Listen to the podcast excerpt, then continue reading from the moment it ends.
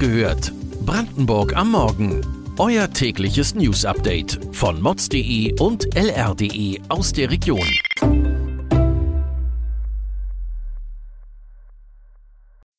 Guten Morgen an diesem 6. September. Mehr Flüchtlinge in Brandenburg als 2015. Ostdeutsche Unternehmer machen Druck wegen PCK-Raffinerie. Lausitz will Standort für Löschflugzeuge werden. Das und mehr erfahrt ihr heute bei Wach gehört, Brandenburgs Morgen-Podcast von mods.de und lr.de. Schon sechs Monate dauert der Krieg in der Ukraine an. Im März waren vor allem Brandenburg und Berlin die erste Station für Geflüchtete aus dem Kriegsgebiet. Ein halbes Jahr später sind viele Ukrainer im Alltag ihrer neuen Zwischenheimat angekommen. Kinder und Jugendliche gehen zur Schule, einige Erwachsene haben schon Arbeit gefunden. Insgesamt halten sich 34.280 geflohene Menschen aus der Ukraine in Brandenburg auf. Damit ist die Höchstzahl aus dem Jahr 2015 mit 28.000 Geflüchtete übertroffen worden. Doch im Unterschied dazu sind etwa 79 Prozent der Ukrainer privat untergebracht. Die Landesregierung hat in den vergangenen sechs Monaten die zu erwartenden Flüchtlingszahlen immer wieder nach oben korrigiert. Die Folgen des russischen Angriffskriegs auf die Ukraine sind für Deutschland und Brandenburg tiefgreifend. Noch immer ist unklar, was aus der PCK-Raffinerie in Schwedt nach dem Ölembargo im kommenden Jahr wird. Schwedt versorgt große Teile Ostdeutschlands mit Kraftstoff. Die Wirtschaftskapitäne des Ostens machen nun Druck auf die Bundesregierung. In einer neuen Pressemitteilung kritisieren ostdeutsche Unternehmensverbände nicht mehr nur die Sanktionen. Sie fordern die Bundesregierung auf, Friedensgespräche zwischen der Ukraine und Russland zu fördern. Nach dem verheerenden Waldbrand dürfte im Thüringer Harz nichts mehr so sein, wie es einmal war. Am Montag waren erstmals Löschflugzeuge aus Italien im Einsatz. Über kurz oder lang wird auch Deutschland über eine Flotte nachdenken müssen nach diesem erneuten Waldbrandjahr. Eine Bürgermeisterin aus Spreeneiße hat Jahre darum gekämpft, ihre Stadt Welzow mit einem funktionierenden Regionalflugplatz zum Stützpunkt zu machen. Doch die Innenminister der Länder stemmten sich dagegen, zugunsten von Hubschraubern. Eine Cottbusser Luftfahrtwissenschaftlerin hält Waldbrandeinsätze mit Hubschraubern jedoch für gefährlicher und ineffektiver.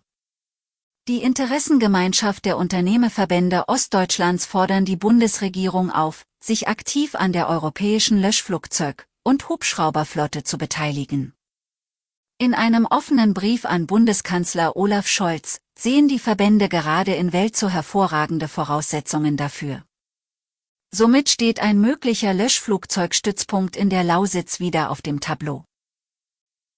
Neben dem Brand im Harz machte der Flugzeugabsturz bei Finsterwalde am Wochenende Schlagzeilen.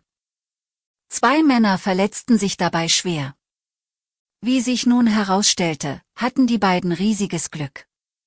Zufällig war gerade eine Ärztin in der Nähe spazieren. Die Medizinerin beobachtete aus nächster Nähe, wie das Kleinflugzeug abstürzte. Gemeinsam mit ihrem Bruder zog sie den Piloten und seinen Passagier aus dem Flugzeug. Sie versorgte die Männer ärztlich, bis die Rettungskräfte eintrafen.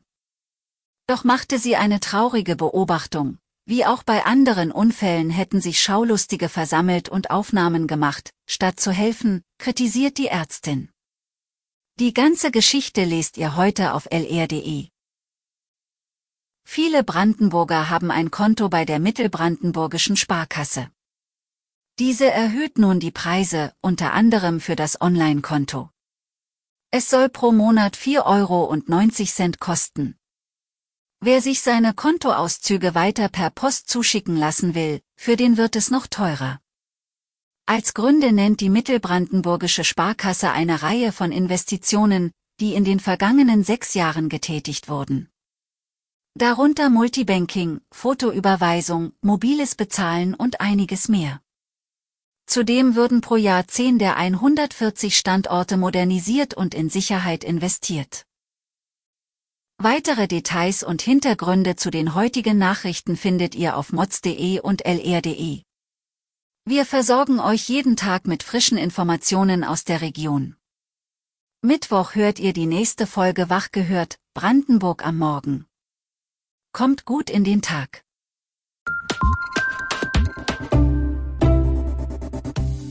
Wach gehört. Brandenburg am Morgen ist eine Produktion von mods.de und lr.de. Wir freuen uns auf euer Feedback per Mail an wachgehört.mods.de. Ihr findet uns auf allen bekannten Podcast-Plattformen. Abonniert uns für euer tägliches News-Update.